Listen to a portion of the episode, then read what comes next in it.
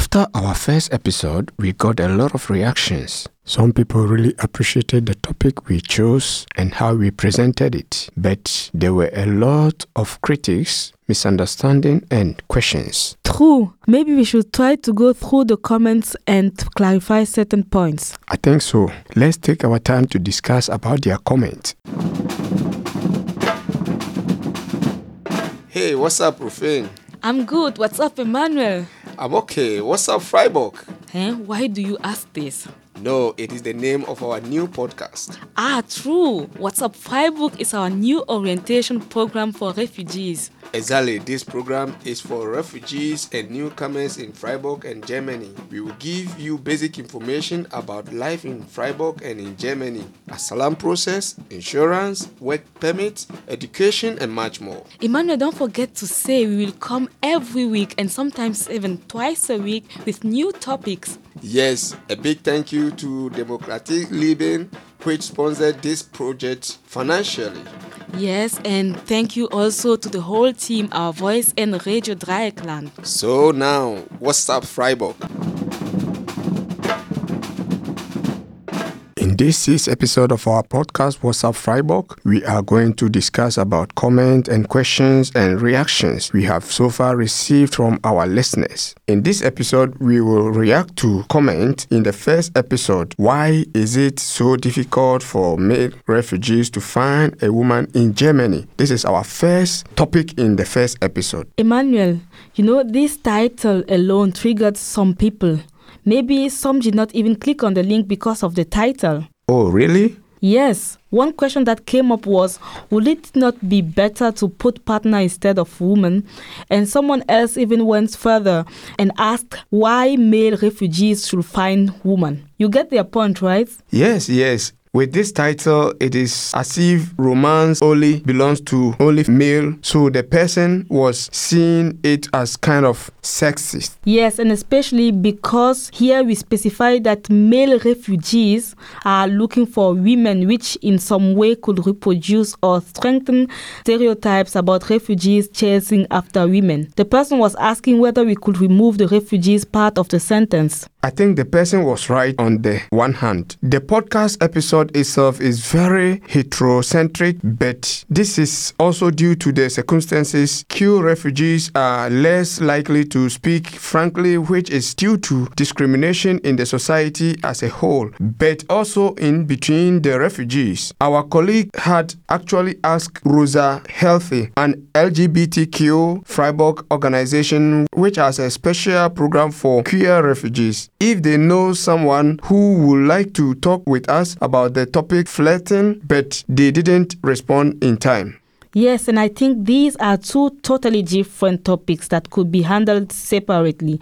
I would even think that queer refugees will have different issues. We will definitely work on it in coming episodes. And through our activities, we mainly meet young male heterosexual refugees who come up with this topic. That is why we just focus on that. And let me remind you that you are one of those who pushed hard for this topic of dating. It was so important to you. Yes, I myself had so much questions related to this topic. I was so tired of being rejected and after different conversation with other guys, I noticed that I was not the only one. Of course not. So much people carry on this frustration, but it is kind of a taboo. The discussion stays in the cycle of refugees and their friends and is not made possible because people are afraid of being put in a box. Exactly. And the fact that we broke this kind of taboo brought us some positive comments from people from our network media. Many raised the point that this topic usually overlooked but very important for many people. Which is totally true. And we tried to show this issue from a different angle than the way it is normally portrayed and situated. We put it in the bigger context of refugee policies in Germany and how they form human experience of emotions. And talking about the human experience of emotions, you remember we shared the experience of a guy who tried to make contact in the train but was often rejected. Yes, this is a story that Galkan Kaput, the social worker that we interviewed for the episode, shared with us. He highlighted the fact that the guy was used to that from his home country, but here he was so often refused. He stopped trying to talk to people in the train. I had this experience. You said it last time. But you know, one of the feedbacks that we got was that maybe the train or the tram is not the best space to address someone. To that person, and probably for many other Germans,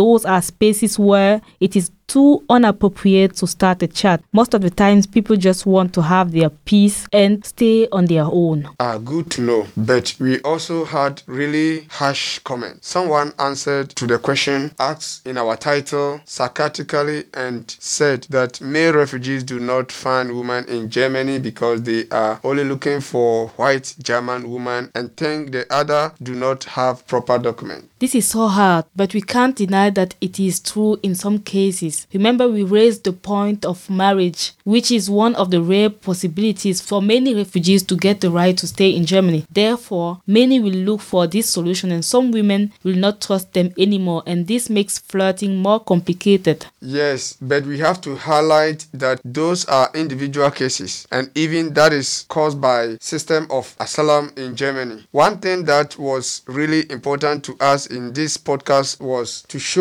that considering refugee as a mass and putting all in the same box really causes much prejudice to them. Exactly. Refugees are individuals in their own and each have different perspectives on things. But Emmanuel, you know what actually interests me now? No, tell me. I would like to hear what our main target group, the people from the camp, think of that episode. Oh, okay. Some of them sent us some opinion on it. Let us listen. Hello, my name is Beringer. Hello, uh, I'm Bering. I'm from Cameroon and I'm here in Germany since two months. Depuis près de deux mois. How do you feel after you listen to our first episode?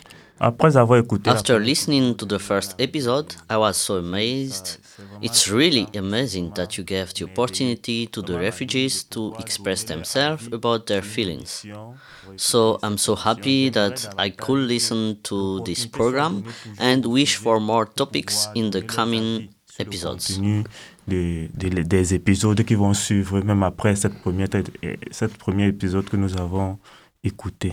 Je pense que oui, oui, cette émission m'a a vraiment beaucoup touché. Et ce que mon This episode moved me personally because through it, I hope that the German persons can hear and realize that we, the refugees, are not bad person but also a good person and we can have feelings, we can love someone and find the love here in Germany. amoureux. Nous pouvons aussi trouver l'amour ici en Allemagne. Donc, vraiment, je pense que cette émission... Most important to say that it's also possible for us to have a new start here and find a que human. C'est aussi possible pour nous de faire une nouvelle vie, de pouvoir trouver une femme, a woman, a wife, Yeah, yeah. German. Yeah. Yes, it's possible for us. C'est possible pour nous. A German wife or a husband. And I hope that this program will touch the German people's heart and help them to see in us first a human, a person who has a heart to love, to build a Donc, je pense que family. cette émission vraiment va amener les, les Allemands, surtout les filles allemandes ou les garçons, à voir vraiment que nous aussi, nous sommes des êtres humains et que nous pouvons aussi fonder une famille et commencer une nouvelle vie ici en Allemagne. Ah, good to know and to hear. For the next episode, we will try to go deeper into the suggestions and arguments that we got. Good idea. We should do that. And also, we have got so much suggestions of topics after the first episode. For example, someone proposed to talk about child and parent relationship in this situation. Another idea was to talk about struggles of refugee women, or maybe to just focus on the topic dating as a whole. We marked everything and will probably come with episode of those topics. Emmanuel, I'm tired of talking already. Please, now it is Romi's turn to talk. Let Romy close as always with his poem, What's up, Freiburg? My dear adoptive country, Oceans and storms I crossed for my eyes to see. Wounded expectation, I crucified my dignity.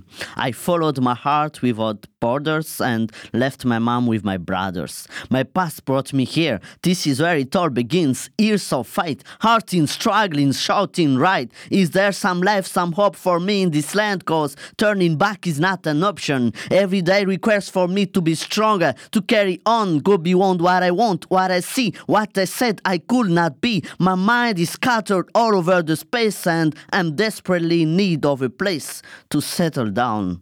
My dear adoptive country, when is the time for you to give me my right? What's up, Freiburg?